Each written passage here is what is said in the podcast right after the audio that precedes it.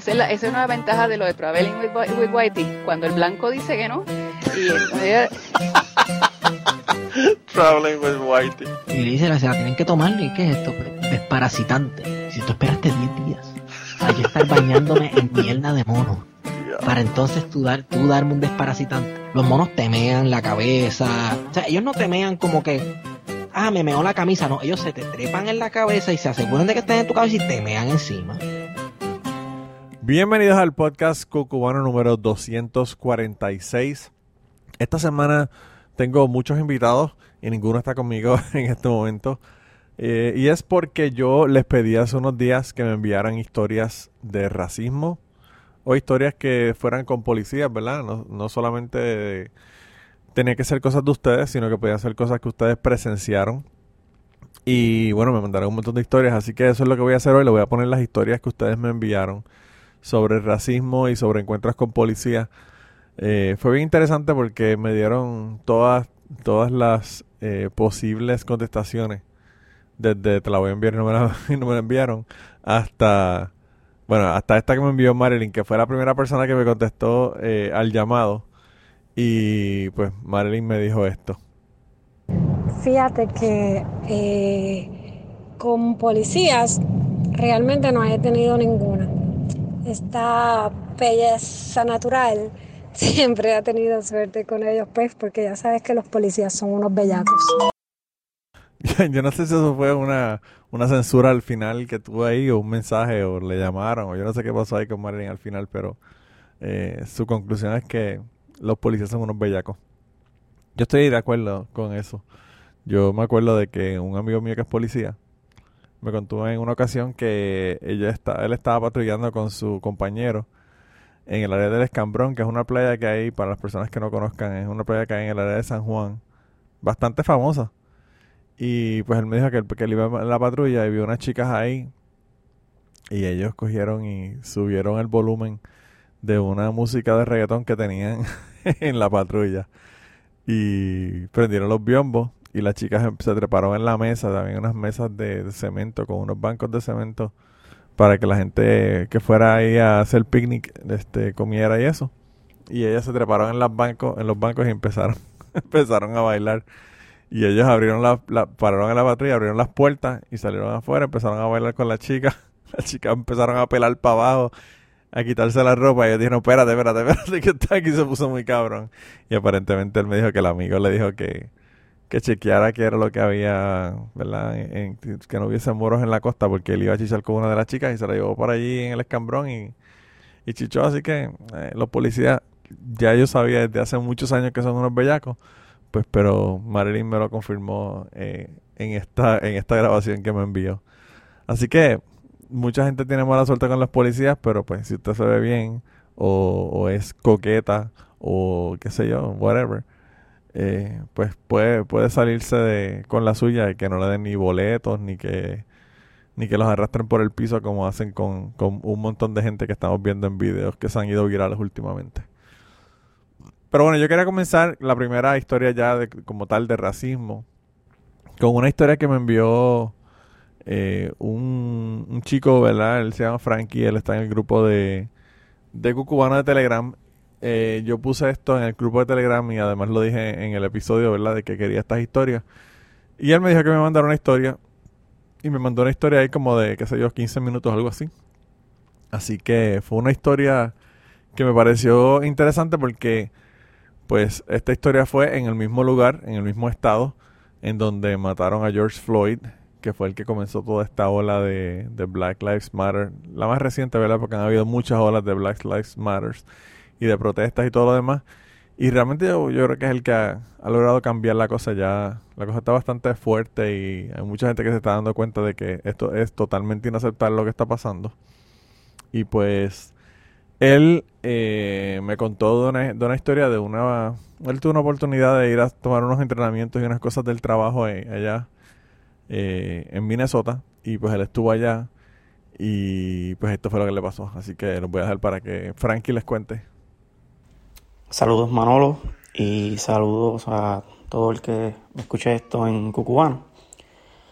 Les voy a hacer una historia de lo que me sucedió a mí y a un grupo de compañeros eh, para principios del, del 2000, 2003, 2004. La fecha no, no, no, no la sé exacta. Eh, nada, estamos comenzando un nuevo trabajo. Yo trabajo en una, en una compañía que, que se dedica a dispositivos médicos y la sede está en Minnesota.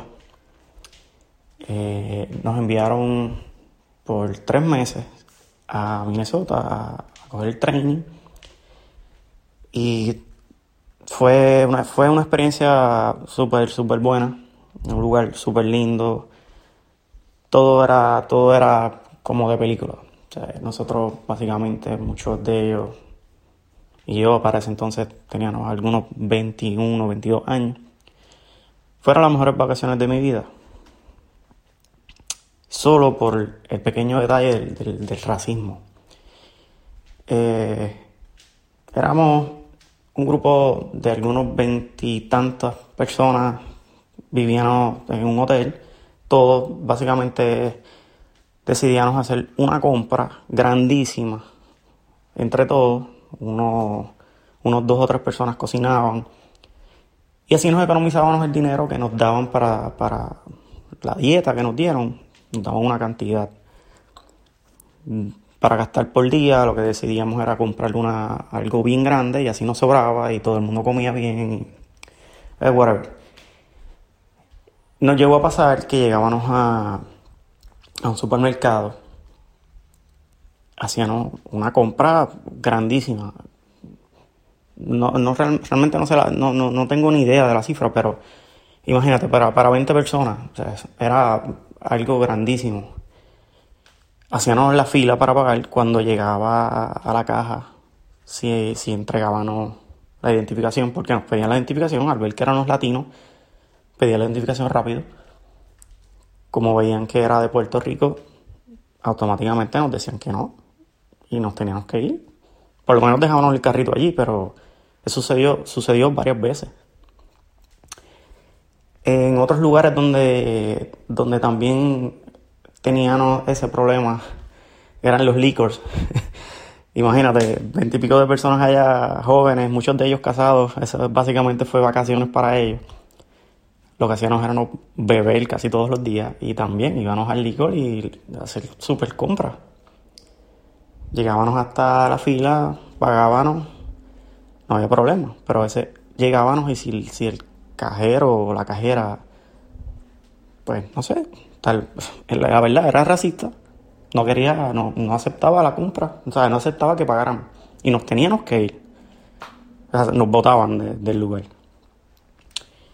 Eh, también, también pasaba mucho en los lugares, íbamos mucho a un lugar que se llamaba Conga, que, que, era, de, era de latinos, no, no estoy seguro si eran cubanos o eran dominicanos.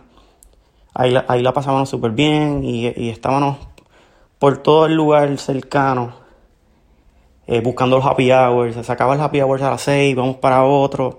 Y logramos identificar lugares donde, donde no nos querían y ya sabíamos los lugares donde podíamos ir y donde no. Yo me preguntaba en ese momento, pero ¿qué estamos haciendo mal? Pero pues, no caí en cuenta el, racismo tan, tan, tan, tan fuerte que, hay en algunos lugares. Inclusive, también notamos que un grupo de latinos, no, no voy a mencionar la raza, también nos hacían la vida imposible cuando sabían, cuando sabían que, o identificaban que nosotros éramos de Puerto Rico, nos hacían la vida bien imposible, tanto en el trabajo como fuera, donde, quiera que llegábamos, que había un grupo y ellos estaban, se formaba, se formaba, se formaba un problema. Pero creo que el punto donde, donde yo dije esto, esto, esto no puede, esto no puede ser cierto lo que me está pasando. Fue una, fue un viernes, faltando pocos días ya para regresar a Puerto Rico. Salimos del trabajo, teníamos algunos cuatro o cinco carros alquilados cada, cada persona estaba encargado de un, de un carro esperaba el grupo, esperaba que se montaran y, salían. Yo estaba encargado de un carro. Eh, salimos, siempre esperábamos salir todos juntos, en grupitos. Eh, nosotros vivíamos algunos 15 o 20 minutos de, la compañía al hotel donde, donde nos quedábamos. Eh, cuando estamos en la carretera, veo una patrulla que, que se acerca no nos detiene, pero se nos, nos mira. Nos mira bastante, se queda bastante rato al lado de nosotros. De momento, como que disminuyó la velocidad. Nosotros seguimos normal, pero no, no te, admito que todos estamos preocupados porque empezamos, mira, tú tienes el cinturón o esto, traíste la licencia, que si nos paran, que aquí, que si esto. O sea, el inglés de nosotros no era el mejor. Y íbamos a, tener, íbamos a tener problemas si pasaba algo, si alguien estaba haciendo algo mal, pero hicimos algo como que nos llamamos, todo bien, sí, todos estamos bien, no hay problema. De momento llegaron, o básicamente nos alcanzaron, algunas ocho o nueve patrullas. Nos mandan a detener a todos. Dos de los carros, eh, las personas que, que estaban conduciendo, tenían licencia de Florida, uno creo que de Georgia, no, no recuerdo. Ya por la milicia entregaron esa y la policía básicamente los dejó ir, solo que ellos no quisieron, dijeron no, estamos, somos un grupo y nos vamos todos juntos. Cuando llegan donde mí y el carro de al frente de mí, que no recuerdo ya, sé que era un muchacho, pero no recuerdo, ya no trabaja conmigo, no recuerdo bien el nombre eh, me pide que me baje del auto.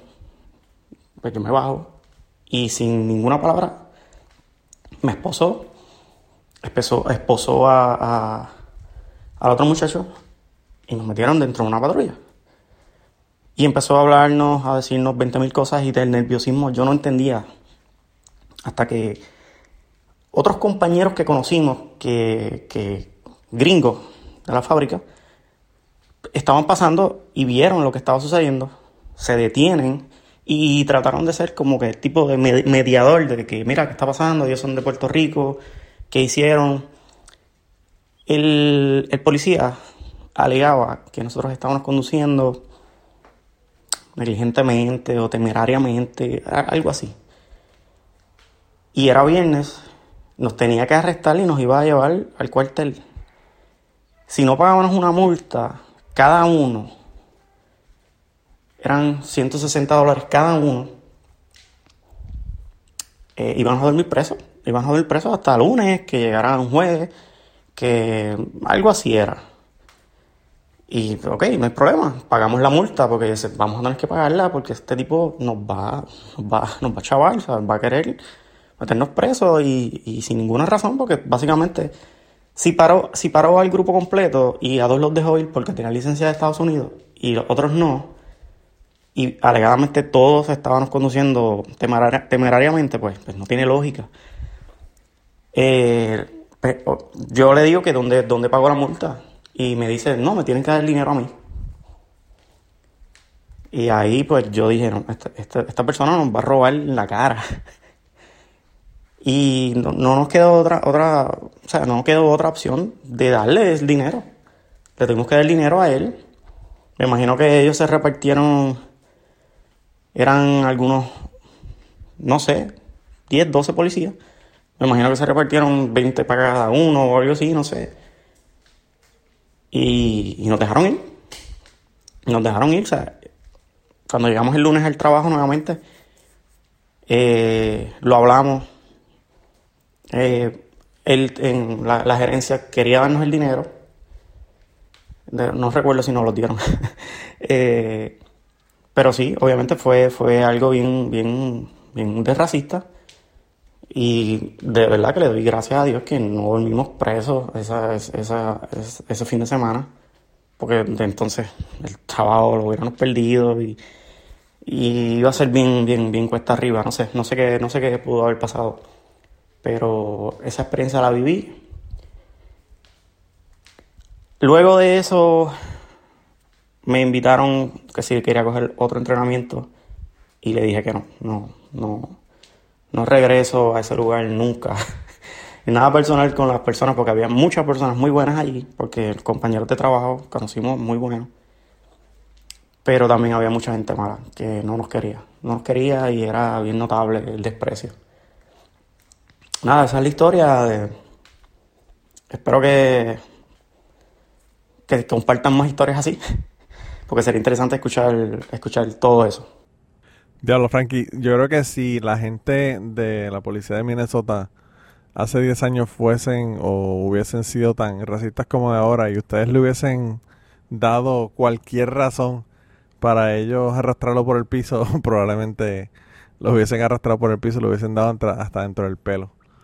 Así que qué bueno que no llegó a nada más, pero pues realmente le clavaron los chavos. Tanto que habla la gente de, de otros países, ¿verdad? De Latinoamérica, en donde el policía te para para que tú le des dinero y aquí en los Estados Unidos también pasa, para que tú veas. La, gran nación americana tiene los mismos problemas que tienen todos los otros países. ¿Quién, quién lo hubiese imaginado? Eh, la segunda la segunda historia que, que me enviaron fue una bastante cortita que me la envió Luis del podcast Desde la Línea. Así que gracias a Luis por enviarnos la historia. Es una historia bastante corta, como les dije, así que Vamos a escuchar qué fue lo que nos dijo Luis sobre el racismo. Dímelo Manolo, que es la que oye, vi por ahí que estás pidiendo cosas de racismo, ¿no? Y cosas por ahí parecidas a eso. Saluda aquí Melo, o Luis, del podcast desde la línea. Espero que esté bien. Un saludito a, todos esos podcast escuchas, eh, el podcast cubano. Te cuento, me pasó hace poco, mira. Este, estoy trabajando, no, yo soy soldador de piezas de automóviles, específicamente de mofles. Eh, y llegué un turno nuevo, o sea, me vieron a cambiar los, turnos y llegó este jefe, ¿no? Y estamos hablando y él viene y me dice, Luis, háblame inglés, me dice. Y yo, wow, ¿pero qué pasó aquí? A lo mejor no me entendió, ¿entiendes? Yo digo, el tipo puede haberme dicho, hey Luis, no te entendí. O sea, dímelo otra vez, ¿no? El tipo me dijo, hey Luis, háblame inglés y se echa a reír. Y eso en verdad me supo a mierda. Yo fui fui me quejé a la oficina y como que me dieron a entender como que la actitud de mi jefe fue como que, ah, como que tú estás seguro, tú no estás mintiendo. Y yo, oye, ¿cómo yo voy a venir a mentir aquí? Y ese mismo se le dije, eso es racista, pero bien duro que me escuchara todo el mundo en la oficina. O sea, eso es una porquería. Entonces, van a los par de días me llaman que, que dice que si, como que me volvieron a poner en duda, ¿no? Mi palabra. Y yo le dije que eso fue así. Y dice, no, porque él dice que él no te dijo eso, decir otro, que como quiera, bla, bla, bla. El tipo a los, a los dos días después vino de mí a darme la mano y a disculparse. O sea, y de verdad que, que, que es algo que esta gente no quiere visualizar, ¿no? O yo trabajo en un sitio donde hay muchos rednecks, donde hay mucha gente racista, o sea, que te soportan porque tienen que hacerlo.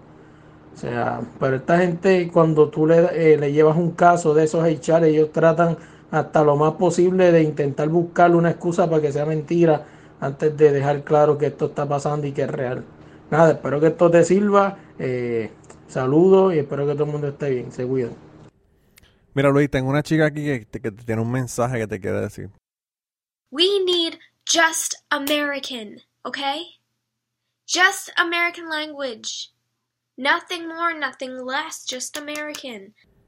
Gente, just American, just speak American. Mira, Luis, eh, habla inglés. Lo que pasa es que los, los gringos esos que trabajan contigo son medios acomplejados y se creen que estás hablando de ellos, chicos. Eh, por favor, háblale en su idioma para que te entiendan. Le dice que se vayan para el carajo. Pero se lo dices en inglés. Bueno, son las 3 y 20 de la mañana cuando yo estoy grabando esta pendeja y estos cabrones del grupo de Telegram están mandando mensajes a esta hora. Aparentemente, eh, mientras estoy hablando con ustedes aquí ahora, han habido cuatro temblores en Puerto Rico, así que me imagino que todo el, todos los que están en el grupo de Puerto Rico eh, se levantaron con los cuatro temblores. Aparentemente se sintieron en toda la isla. Los, los reportes preliminares Dicen que fueron de 5.3, 4.7, 4.8 y 4.7. Yo no sé si sean ciertos no, ¿verdad? Esto se lo está... Se lo estoy achacando a Calimocho Man y a Eli que están ahí hablando en el grupo a las 3 de la mañana. Así que está cabrón. Y, y Eli dice que lo único que está pensando es que quiere una tripleta. De verdad que esta gente, como no va a rebajar, si esta gente lo que hacen es hablar de comida en ese grupo, está cabrón. Pero yo quería ponerle una, un audio que me envió una amiga mía. Esta amiga mía se llama Estefanía. Y Stephanie mandó este audio porque ella no sabía si esto aplicaba o no aplicaba, pero no todos los, audios que me mandaron de racismo tienen que ver con racismo que le, que le fue dirigido a una persona, sino que este fue como que a ella se le salió un poco el racismo y, y no se dio así como que ni cuenta. Así que vamos, vamos a escuchar la historia de, de Stephanie. Manolo, yo no sé si esto cuente como una historia de racismo. Yo pienso que sí pero no va dirigida a la raza negra, va dirigida a los mexicanos. Y fui yo. Mm, yo me encontraba viviendo en El Paso, Texas, y eh, yo nunca sacaba a mi niño del coche a ningún lugar, a, mí, a donde quiera que íbamos al mall o a cualquier tienda, siempre era eh, el niño en el coche con el cinturón puesto, porque para el tiempo que yo estaba viviendo en El Paso, Texas, se estaban robando los niños para cruzarlos por la frontera de Juárez hacia México y sacar los órganos o venderlos. Entonces, pues yo estaba en estado de histeria. ¿Qué sucede? Un día decidimos ir a Blockbuster a alquilar una película y eh, mi esposo baja a mi niño de 18 meses primero. A esta yo estoy todavía dentro de la guagua, bregando con, no recuerdo si era mi cartera, buscando la tarjeta de Blockbuster o si era que estaba preparando un bibi, no, no recuerdo. Eh, la cuestión es que se baja mi esposo con el niño y yo me bajo como a los dos, cuatro, no, no más de cinco minutos luego que ellos. Cuando yo entro a la tienda, yo veo a mi esposo con el niño y no veo el coche. Y en la parte de, de Texas que yo me encontraba, la mayoría, 99.9%, hablaban español porque eran descendientes mexicanos o mexicanos. Y yo a toda boca eh, entro a la tienda, eh, perdóname, entro a la tienda cuando veo a mi esposo con el niño sin el coche, a toda boca vengo y le digo, ¿qué, qué tú haces aquí sin el coche? ¿Por qué no has bajado el coche? ¿Por qué Diego no está en el coche? ¿Tú no ves que esta tienda está llena de mexicanos? Sabrá que mi esposa agarró al niño y se fue para la guagua y la tienda se quedó en silencio, nadie dijo nada, yo ni alquilé la película, me fui. Gente, eh, yo escucho esta, esta grabación que me envió Estefanía y de verdad que a veces a uno se le sale el racismo sin, sin querer. Pero a mí lo más que me preocupa de la, de la grabación de Estefanía es que ella parece que la está grabando afuera, se escucha así como que los, los animales de la noche. The creatures of the night. Y, y yo sé que ella cuando se mudó para este lugar me mandó una foto de un fucking cocodrilo que había en una charca justo al lado de la casa. Y yo lo que, lo que me preocupaba era que fuera a ser un cocodrilo y comérsela mientras ella estaba afuera grabando, grabando este audio. Así que, Estefanía, si vas a grabarme algo en el futuro, por favor, desde adentro, desde adentro de la casa, ¿no? Es el que te como uno de los cocodrilos que tienes ahí en el, en el pond, ¿verdad? Ya no está viviendo en El Paso, Texas. Ahora eh, el riesgo no son los mexicanos, sino los, los eh, cocodrilos que tiene ahí al lado de la casa. Pero bueno, eh, la próxima historia es una historia que me envió otra amiga. Ella es de Puerto Rico pero la historia que me envió de lo que le ocurrió con racismo fue acá en los Estados Unidos. Así que quería ponérsela para que escuchen qué fue lo que le ocurrió a ella. Ay, esperen, esperen, esperen, antes de que se me olvide, la otra cosa que quería comentar que se me olvidó eh, luego de escuchar la historia de Estefanía es que si a ustedes les interesa, el esposo de ella estuvo en el podcast, estuvo contándome una historia bien cabrona de lo que le pasó allá en Irak. En Irak, bueno, yo no le voy a dar spoilers a la historia, pero es una historia de guerra, es una historia de él salvando a otro compañero y está en el episodio número 5 del podcast. Se llama así mismo Irak. Así que si quieren escuchar al esposo de Estefanía con una historia que de verdad que a mí me dejó boca abierto, pues pueden ir allá y escuchar el episodio número 5 y checar cuál es la historia del esposo de ella. Ahora sí, ahora sí los dejo con la otra con la otra historia de mi amiga de Puerto Rico, mi amiga Tabey. Oh, sí, yo tengo una. Allá para el año 2001 yo estaba estudiando en Cleveland State University, Ohio, y me estaba hospedando en el dorm de la universidad de CSU. Y para mí era una primera experiencia, estaba bien contenta porque venía de la UPR y era un intercambio que yo quería hacer allá en los Estados Unidos. Y me mandaron específicamente para allá porque era el único lugar con el que la Universidad de Puerto Rico hacía intercambio para hacer un minor en política internacional y a mí me, interesaba. Y en ese momento que uno está estudiando, eh, tiene la mente muy abierta para, para todo, para vivir con, con, quien sea.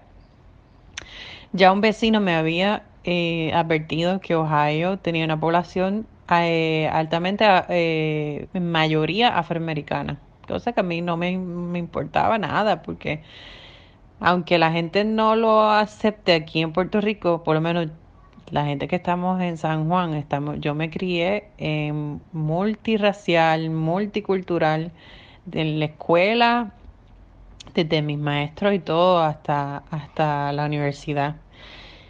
Y aquí hay un amor multicultural y, hay una monocultura, que es la boricua, que hace que nos unifique y nosotros no vemos más allá de eso. el que diga lo contrario, entonces lo que está confundiéndolo con clasismo. bueno, volviendo entonces a la historia. Cuando yo llego allá, bien entusiasmada, eh, a, mi, a mi nueva vida de, de estudiante en Ohio, eh, me toca una roommate eh, negra, bien nice. Ella se llamaba Kiana. Pero Kiana empezó a usar el, el el, el, cuarto, para eh, ganarse un dinero. Este, lo empezó a hacer de, de beauty.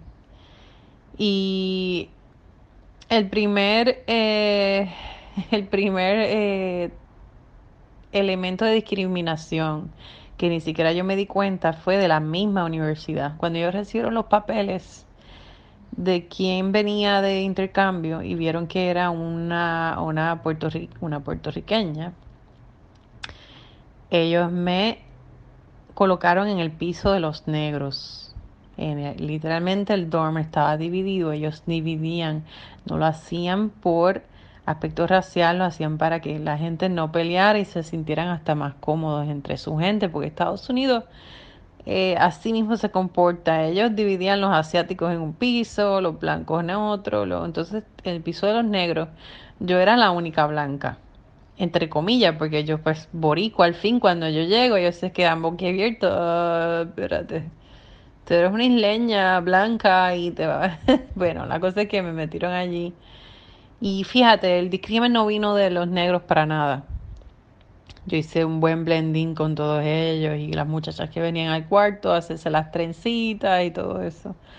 Este, ah, yo terminé con, con los cornrows y con los braids y todo, que ellas me los hacían hasta de relajo. O sea, que yo, yo andaba con, con mi pelo también así.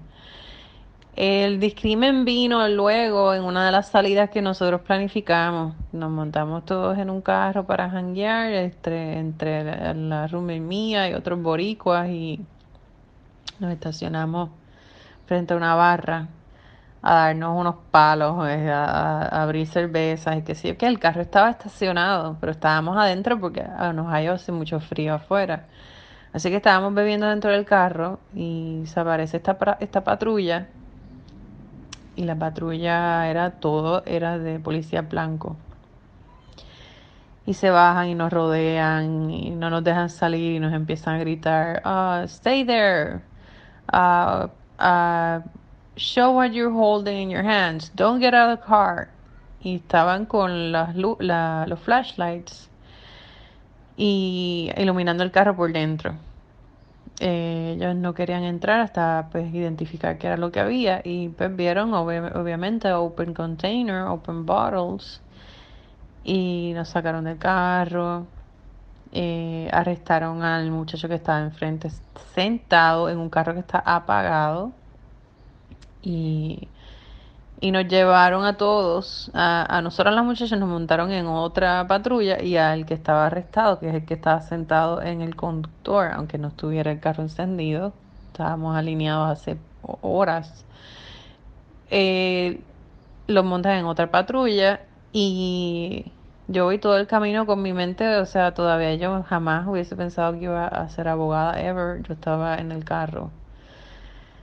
Eh, reclamando los derechos que tenía Jan, mi amigo, y nosotros, y toda la situación sobre el carro estacionado, no en movimiento, no encendido, y sobre lo, lo particular de que se lo estaban llevando a un área que nosotros no vivíamos en ese área. Yo le estaba repitiendo todo el tiempo en el dorm donde nosotros vivíamos que ellos estaban alejando del cuartel que nos tocaba y empezaron a cruzar para el West Side, que es donde están los barrios de puertorriqueños. Porque cuando nosotros le explicamos a ellos que nosotros éramos puertorriqueños islanders, estos gringos blancos no entendían qué es ser un puertorriqueño islander.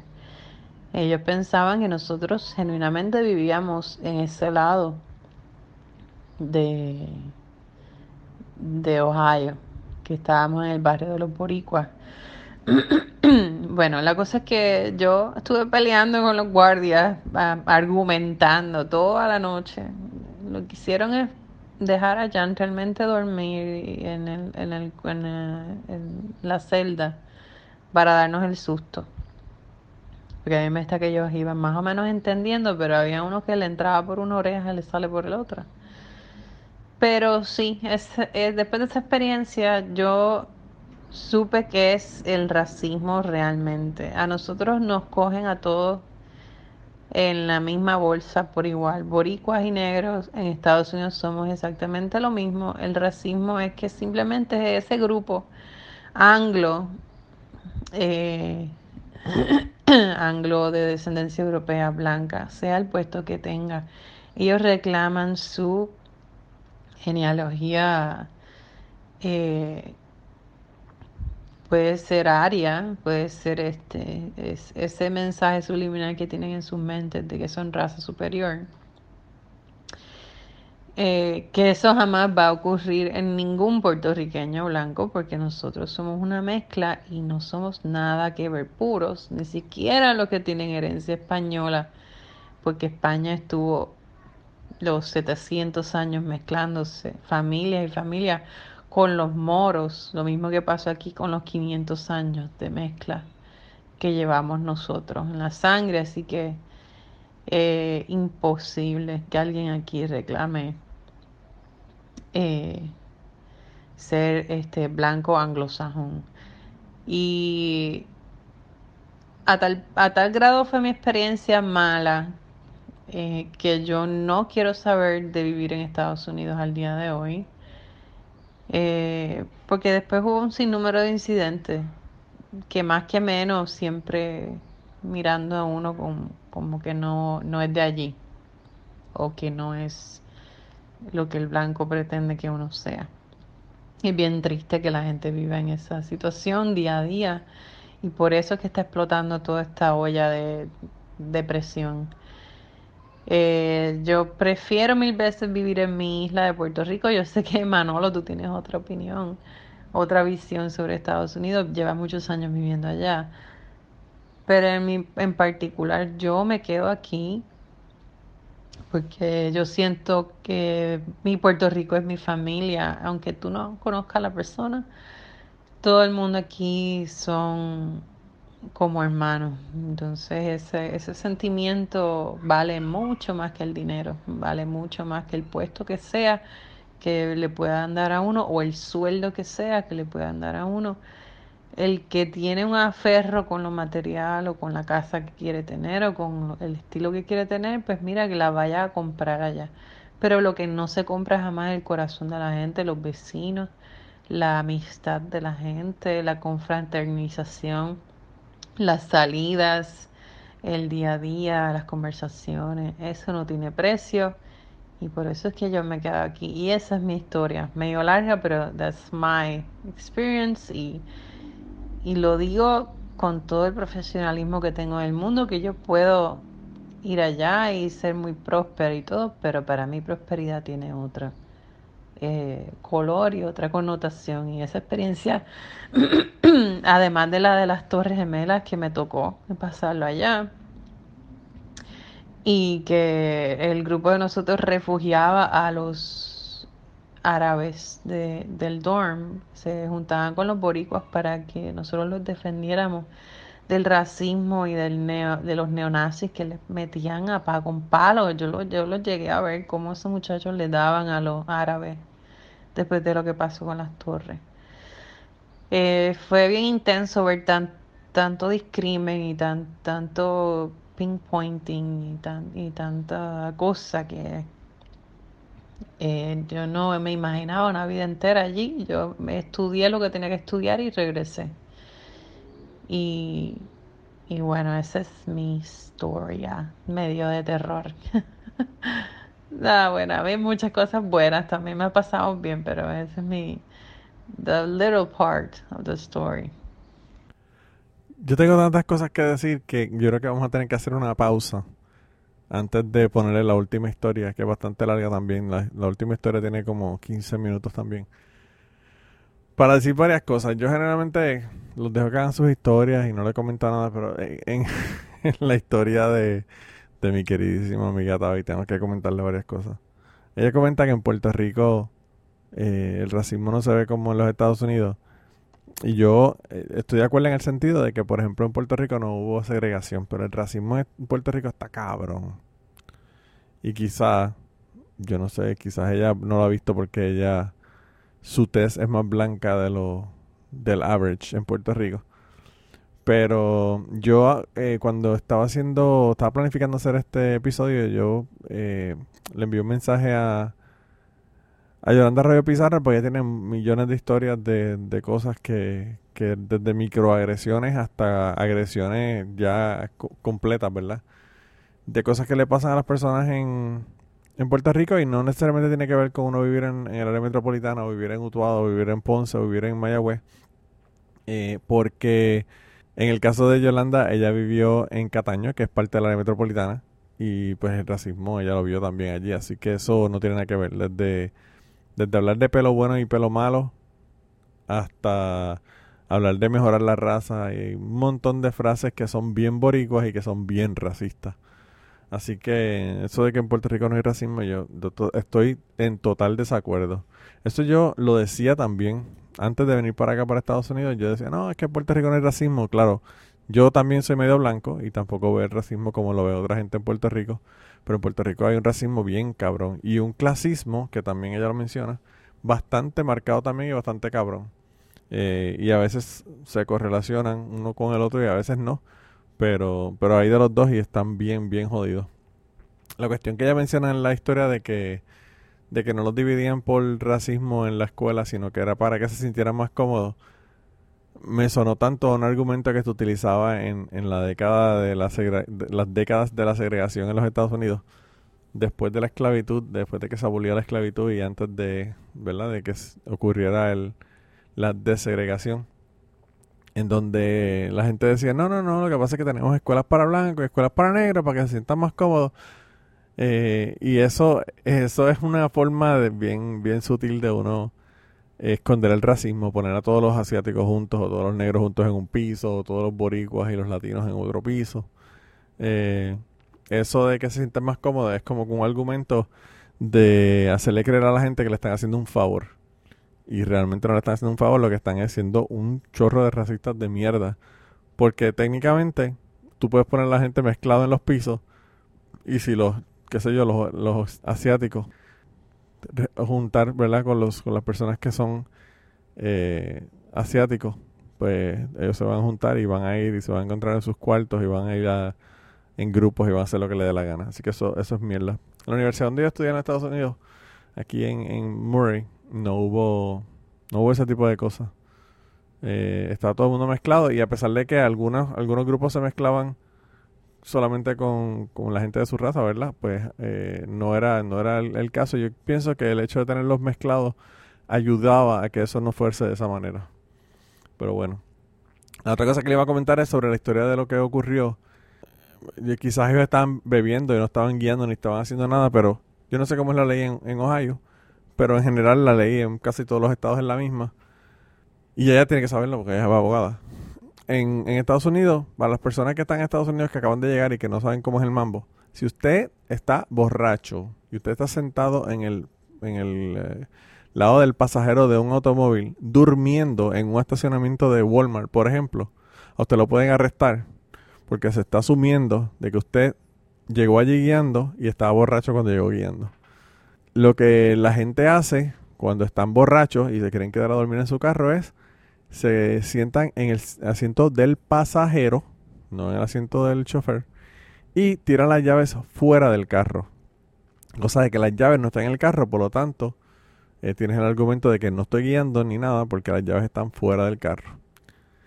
Eh, si usted está bebiendo dentro de un automóvil, pues eso es ilegal independientemente de que el carro esté parado o que el carro esté moviéndose. Así que cojan oreja, no, no se pongan a beber en un carro Porque si los coge la policía, pues le van a dar un DUI igual, aunque no se estén moviendo. Y la otra cosa es que le quería comentar era sobre sobre la cuestión de lo de de lo del mudarse para Estados Unidos o quedarse en Puerto Rico. Yo eh, como como dice, ¿verdad? Como dice Tabey en su historia, ya sabe que yo tengo una una forma de pensar completamente diferente. Y no tengo una, una, razón de pensar diferente porque llevo viviendo mucho tiempo en Estados Unidos, sino porque ya yo lo pensaba desde antes. Yo eh, estoy seguro que también la mayor parte de la gente no se mudaron para acá solamente por la cuestión del dinero, solamente por la cuestión de ganarse un buen sueldo, solamente por tener una buena casa o lo que fuera.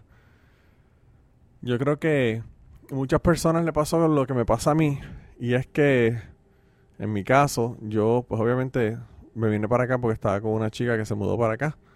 Pero yo además de eso quería hacer una maestría y pues la hice acá.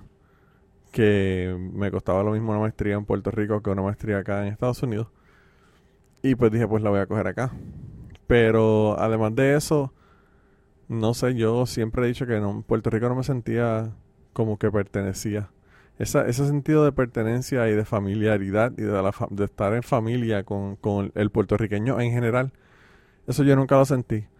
Si yo iba a una barra, a un chinchorro o a un restaurante o lo que fuera, iba con mis amistades y esas eran mi grupo, pero no era que me sentía cómodo porque habían 300, 300 boricuas y los 300 boricuas los sentía como que eran mis panas.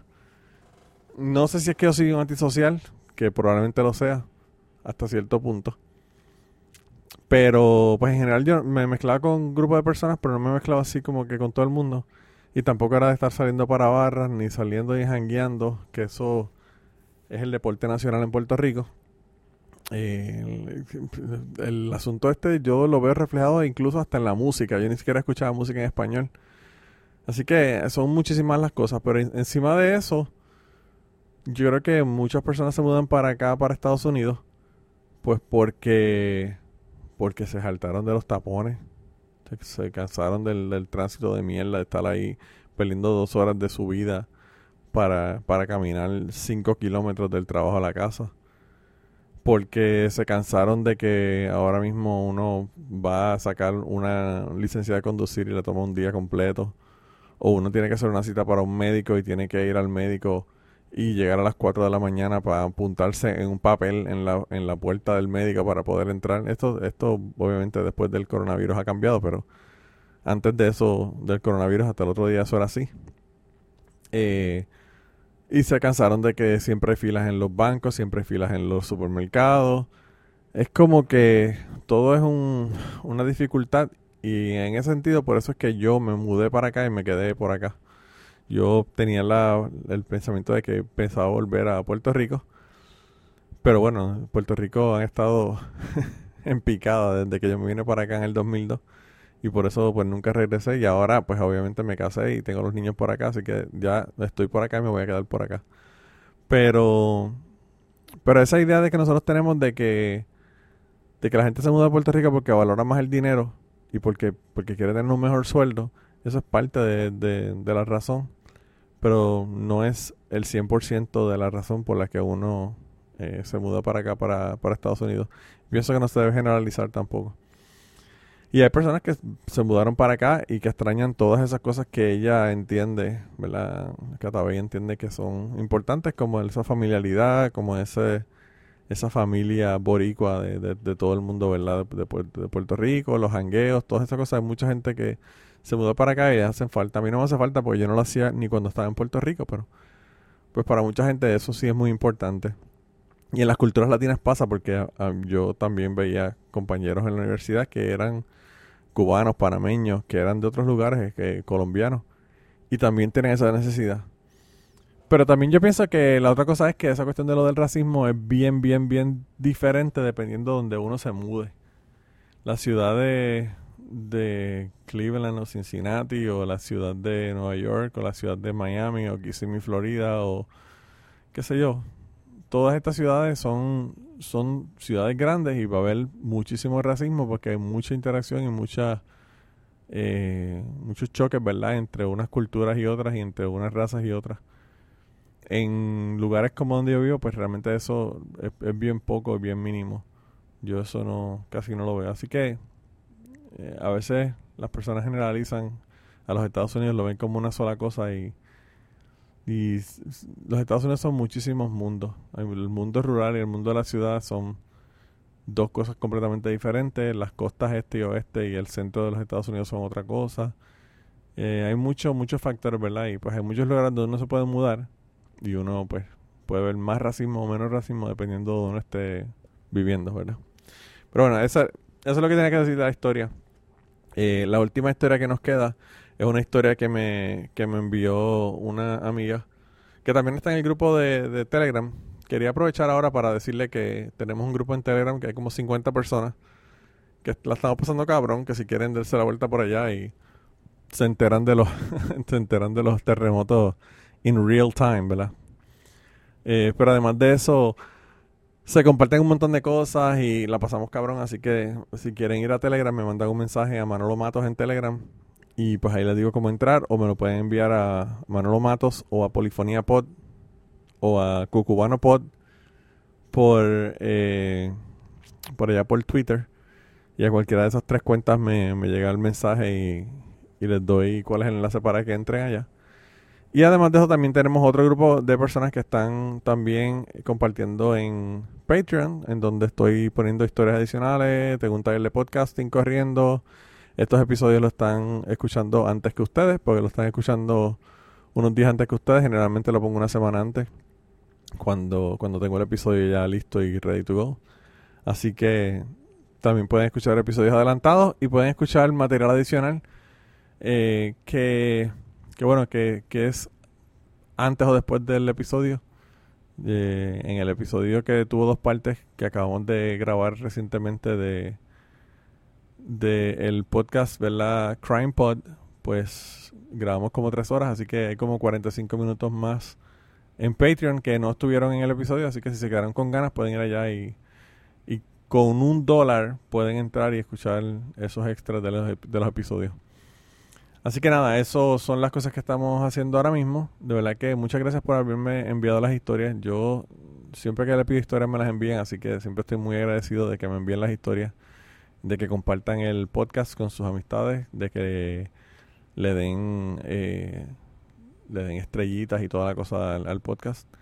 Y yo pienso que lo más importante es las recomendaciones de la gente a, a sus amistades y a las personas de su familia que quieran escuchar el podcast, que creen que le pueda interesar. Pues es importante que, que ustedes le, le comenten y, y se lo recomienden. Así que nada, yo creo que sin más los voy a dejar entonces con la última historia. Esta historia son un montón de historias de racismo. Eh, en, este, en este caso es en el área de Florida. Así que hemos cubierto un montón de ciudades en los Estados Unidos donde, donde han habido historias ¿verdad? de racismo. Así que los dejo, los dejo con, con Linet que me, me mandó esta historia bien interesante. Así que con eso los dejo. Nos vemos la semana que viene. Se cuidan un montón. La semana que viene voy a, estar con, con Jan y con Catástrofe, que ya grabé el episodio y quedó cabrón. Y Jan nos viene a contar historias de su ex para contribuir a, a tener un poco más de trapitos sucios para que Ceci se lo saque en su podcast. Así que vayan a vayan allá, suscríbanse si no se han suscrito y pues por ahí viene el episodio con, con Jan contándonos de bueno, de bellaquera, el, el tema del sexo que es el que a ustedes les encanta. Así que nada, nos vemos la semana que viene y los dejo con la historia de Linet. Bye. Pues mira, eh, te puedo contar que cuando yo viví en Estados Unidos, bien pocas veces a mí yo sentí el discrimen. Eh, irónicamente, bueno, no irónicamente, sino eso se sabe ya que en el sur son más pues, racistas que en otros lados. Si estás en Miami, pues los cubanos son racistas por los, por los boricuas. Eh, están hablando pues los boricuas con dominicanos y así. Eh, cuando yo me casé, que fui a, al área cerca de Orlando, se llama Castleberry, algo así. Yo sí sentí discrimen. Allí me, no personalmente, me pasó una situación, no personalmente, sino con, ok, yo estaba estudiando para aprender inglés en un colegio allá, en el College de Seminole. Y eh, pues todo lo que eran como cinco o seis grupos bien grandes. Y casi todos eran boricuas, casi todos, y estamos hablando del 96, 97 por allá, del 97 más bien. Entonces, estamos todos bien jovencitos. Eh, yo recién casada, eh, yo me casé bien jovencita, y, y pues eran todos, todos boricuas. Yo siempre soy la nota discordante, a mí me encanta este, pasearme con todo el mundo. Yo tenía amistades venezolanos, tenía este, amistades argentinos que tenía en aquel momento, y tenía amistades dominicanas. Había una muchacha dominicana que de güey me costó su historia, nunca supe más de ella, y, y nada, eh, nos hicimos bien amigas. Este, en aquella ocasión, pues los boricuas eran bien para míos porque eh, yo tenía una guagua, me acuerdo, una forrona, no me acuerdo si era sí, una forrona. Y yo pa- par de veces, par de veces mudé a un montón de ellos, porque como eran estudiantes, eh, yo estaba casada ya, pues se mudaban de un lado a otro, de un lado a otro. Pues, ¿qué pasa? Que pues ellos eran bien chéveres conmigo, pero no eran tan nice con, con la amiga mía dominicana que, by the way, la mitad era de college y ya yo creo que nunca fue a mi casa. Este, ella eh, llegó a Puerto Rico y de Puerto Rico llegó allá a Florida, pero aquí llegó, ella llegó en, en Yola. O sea, ella me hizo la, historia de ella, fue bien interesante. Pues el punto es que con ella no eran tan nice. La cosa es que este, en una ocasión eh, fuimos un grupo, yo hice el invento de un grupo a- al buffet de Pizza Hut allá en, en esa área, Seminole. Bueno, Seminole County, es Sanford. Este, fuimos, inventamos y fuimos al, a- al Pizza Hut. Verdaderamente mi amiga no sabía nada de inglés. Uno sí sabe porque hello, uno está 12 años aquí y, lo que falta es que soltar la lengua como no dice.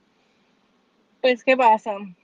Pues nos, todo el grupo, todo el grupo, este, se quería este, sentar juntos, pero éramos demasiado. Y yo, mira, yo vine este, con mi amiga, yo me voy a sentar acá y yo estaba sentada con una venezolana, una, la dominicana y la argentina.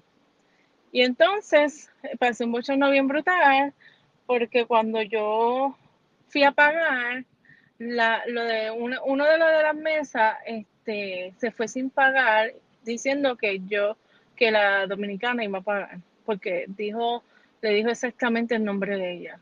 Y a mí eso, eso fue, o sea, es, ese es, ese es racismo. Eh, digo que es racismo porque la tenían con ella, le hacían maldades y, y la relajaban, este, y a mí me dio mucho, mucho coraje. Yo, yo no, pagué, no pagamos la cuenta. Ahí el inglés le salió a todo el mundo, estábamos estudiando este inglés.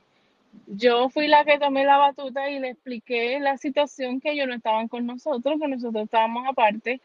Y esa muchacha empezó a llorar mucho. Entonces estábamos en un área también que eran bien racistas y nos trataron bien mal. Nos trataron de pillo, by the way. Yo sentí mucho coraje, mucho coraje, mucho coraje. Y yo le dije, pues, este es mi nombre, este, esta es mi dirección, tengo mi licencia y yo estamos en la, en el, la hora de break. Si usted quiere, me puede seguir y vamos al college y le cobra a ellos, pero yo no voy a pagar y necesito el manager, porque como me van a pagar, me van a poner a pagar algo a nosotros, porque yo me hice responsable, porque la muchacha no sabía nada, nada, no sabía comunicarse nada, nada de inglés. ¿Cómo van a ser responsables cuando yo ni siquiera nos sentamos juntos? Punto es que llamaron a la manager, se formó revolú. La manager no era racista, la que era racista era la, la de la, la que nos atendió al cobrar. Y nada, la manager dijo que no había problema, que siguiéramos, que ya este, ahí, había cámara, qué sé yo, que ya tenían la persona que cualquier cosa que vuelva no la van a, no la van a atender o, tenían que volver, tú sabes, que no, que no lo querían allí. Era un, un grupito que eran unos titeritos. Pero me dio mucha pena con la muchacha porque a mí lo que me dio fue coraje. Yo no lo cogí personal. Pero me dio mucha pena con la muchacha porque lloró mucho y después nos dijo que aquí en Puerto Rico este, la discriminaban mucho este, por ser dominicana. Y, y pues esa es una historias. La otra es cuando yo estuve en Miami, este, viene una cubana y me dice, ay, Miami, de este, eh, Puerto Rico y Cuba, de la vida, algo así, se olvidó el refrán. Este, entonces, yo nunca he tenido problemas con relacionarme con nadie. A mí me encanta tener amistades de toda área y yo tengo amistades de, de verdad española, venezolana, este, eh, de eh, Argentina. Yo tengo problemas mexicanos, este, y cubanos. verdaderamente, eh, lo que pasa es que allá en Miami tú te tienes que dar a respetar. Pues viene ella la, la, señora esa bienvenida este, al departamento, que qué sé yo. Y, y aquí una boricua y aquí una boricua. ¿Qué pasa? Que cuando yo me, yo me iba a sentar, pero tenía que buscar una, ella trabajaba en el filing room, porque ella, este, eso es lo que hacía era escanear y era la, la amiga de la jefa. So, ella se creía este, que nadie podía con ella. Pues la cosa es que yo me voy de ella, pues necesitaba mi material en mi primer día y allí había, este, tenía que buscar un par de cosas en el filing room, que era literalmente un cuarto bien grande. Y lo que hacían era escanear y, y archivar. Viene y dice, ah, llegó una boricua aquí eh, una come mierda. Y come mierda para los cubanos, depende del tono como lo digan, pero es como aquí llegó una pendeja boricua, algo así. Y yo me le fui de, como yo me le fui de ella, no, me no se dio cuenta porque ella entró al, al filing room y estaba justo detrás. Y yo le dije, perdóneme, que usted me dijo. Y me dijo, no, que si boricua, no, no, usted me dijo come mierda de una forma despectiva Eh, voy a hacer caso omiso porque usted ni siquiera a mí me conoce, ni siquiera sabe cómo soy yo para que usted venga a hablar de esa manera. Yo me molesté bien brutal. Y de cada rato se tiraban este, los comentarios racistas de parte de ellos, de, un grupito hacia mi persona y hacia los boricuas. Después que pasó un año, decían, ay, yo creía que tú eras diferente, que si los boricuas van, y yo dije, lo que pasa es que si yo te pongo, si yo les pongo a este, si ustedes van a Puerto Rico en la hora de, de del tráfico, usted va a entender que el puertorriqueño no es bajo. Eh, tienen una percepción o están generalizando por ciertos grupos, como hay aquí en Estados Unidos, como hay en todos lados. Y, y pues por, por eso yo nunca lo cogí personal en ese aspecto de que me digan vaga o lo que sea, porque yo sé lo que soy, yo no, yo, pero sí, con, la- con como yo actué con la señora, desde el principio me di a respetar. Y sí, en Miami hay racismo de los cubanos hacia los boricuas, sí lo hay. Pasa es que te tienes que dar a respetar, no te puedes quedar callado a decir o a, o a que te menosprecien. No, no, no. Yo me defendí y al sol de hoy, cuando pasó lo de Ricardo renuncia, cuando sacaron a Ricardo, me, par de ellas me escribieron, oye, era verdad lo que tú decías, porque yo tenía unas posturas bien bien fuerte con, con, con ellos porque ellos vivían en Miami y, muchos de ellos y vivían la vida pensando allá en Maya, en Cuba y, y un día yo le dije, me metí en candela como dicen ellos, yo le dije, pero ven acá porque usted no hace nada para quitar ese régimen de tantos años que no ha pasado nada ahí. Este, y, y nada, eh, ellos ellos se alzaron y me dijeron 20 cosas y, y yo por defenderme le dije, si eso pasa en Puerto Rico lo sacamos a patada, pero era algo puntual que no me puedo acordar ahora. Y cuando pasó de Rica y renuncia recibí un email de una de las señoras diciéndome, oye Boricua, me acordé de lo que nos dijiste hace más de 8 años o 10 años atrás y la verdad que ustedes son bravos. Así, así me dijo. O sea que sí, en, en Miami yo sentí mucho discrimen. Eh, lo que pasa es que, pues a mí, uno sabe lo que uno es, uno tiene que estar, tener los pies sobre la tierra y ser una persona de bien y honesta y, y que no te intimide nada lo que la gente diga de uno, porque uno sabe lo que uno es. Este, en caso de, de arriba de Orlando, sí, allí, este, una ocasión, ahora acordándome, cuando yo me estaba divorciando, yo estaba, yo fui a Miami, o me estaba quedando en Miami, y este día me molesté tanto con mi ex marido que alquiló un carro en Miami y me fui allá. Yo tenía mis cosas y todo en, en la casa, en mi casa. Y entonces era de madrugada, eran como las 12 de la mañana. Yo iba como cinco millas, se lo juro, cinco millas eh, en speed. Y el, eh, entrando a Kissimmee, yo dije, dame bajar la velocidad porque aquí en Kissimmee lo- los guardias no son muy, muy buenos que digamos, que era la realidad. Y efectivamente bajé la este, no me dio break porque me pararon y ellos me dijeron, me trataron como criminal por cinco millas. Este, y eso lo ato a otra cosa, a otro lugar. Eh, me dijeron que yo me estacioné debajo de un puente y me dijeron que pasara de- después del puente. Y yo no lo entendí. Yo decía, pero ¿por qué tengo que, que pasar el puente? Que el pase, y bueno, al punto de que por poco se va, este, vinieron dos o tres más, hasta que yo pues me di, me eché para el frente y me estacioné después del puente. Nunca entendí. Si alguien sabe, pues que me explique, pero no entendí. Eh, y me dieron un ticket como de 300 pesos por 5 millas y porque no me estacioné rápido por este, donde me dijeron. Cuando yo estoy en Connecticut, porque viví en Connecticut, yo he viajado, yo he estado en Connecticut, en Pensilvania, y, y específicamente en Connecticut me pararon también por 5 o 6 millas, no sé, Y ese ticket mi ex marido no lo había pagado porque él se quedó con el ticket para pagarlo.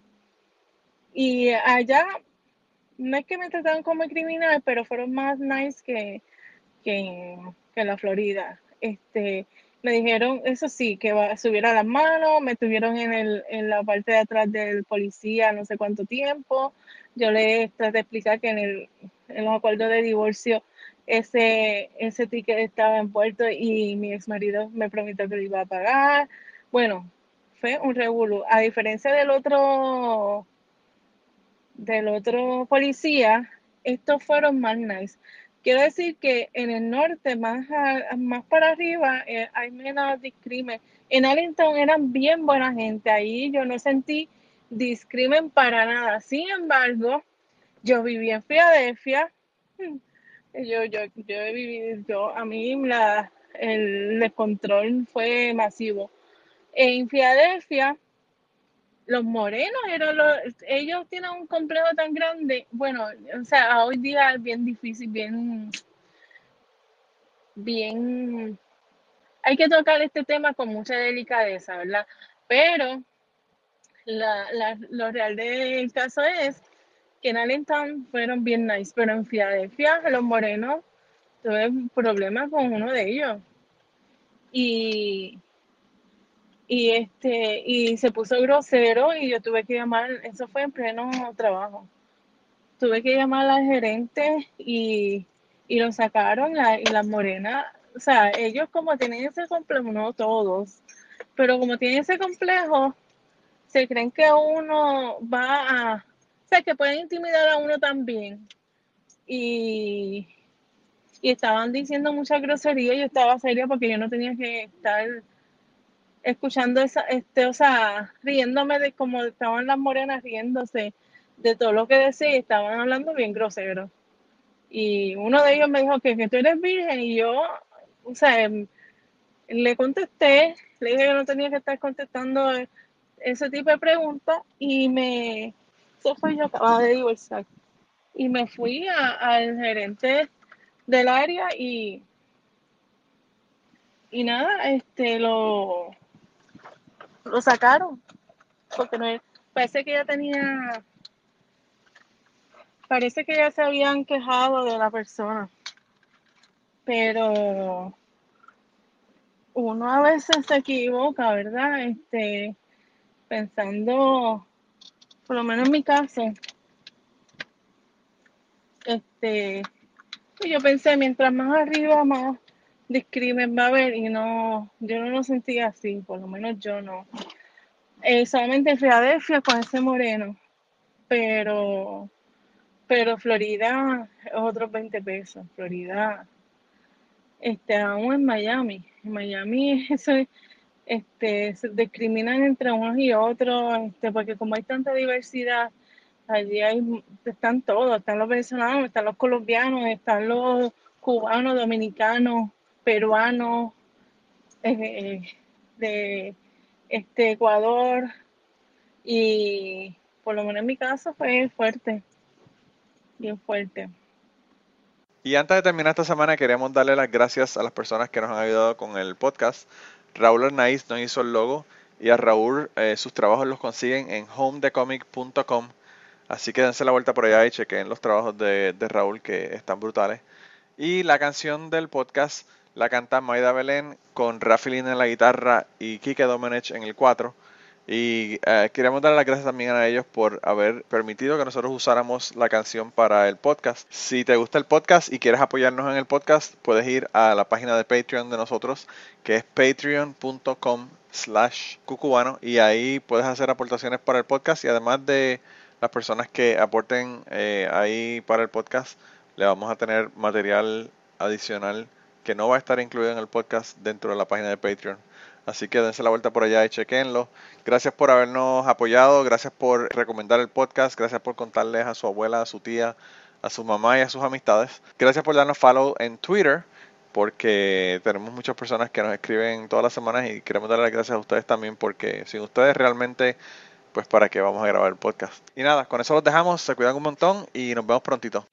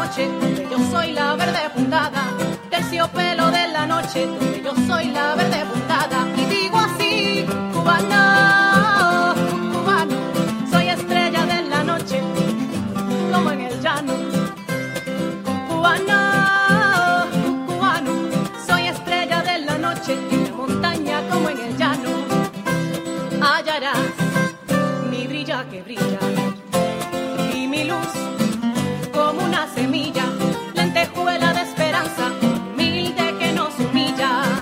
Y notarás que rompo la noche. Donde voy, soy luz que te asombra.